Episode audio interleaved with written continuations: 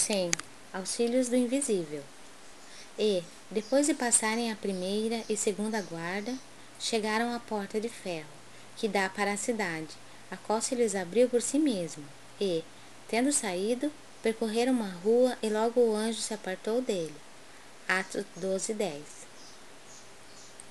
Os homens esperam sempre ansiosamente o auxílio do plano espiritual. Não importa o nome pelo qual se designe esse amparo. Na essência, é invariavelmente o mesmo, embora seja conhecido entre os espiritistas por proteção dos guias, nos ambientes católicos por intervenção dos eleitos e nos círculos protestantes por manifestações do Espírito Santo. As denominações apresentam interesse secundário. Essencial é considerarmos que semelhante colaboração constitui elemento vital nas atividades do crente sincero.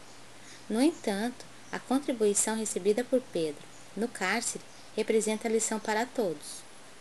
Sob cadeias pesadíssimas, o pescador de Cafarnaum vê aproximar-se o anjo do Senhor, que o liberta. Atravessa em sua companhia os primeiros perigos na prisão.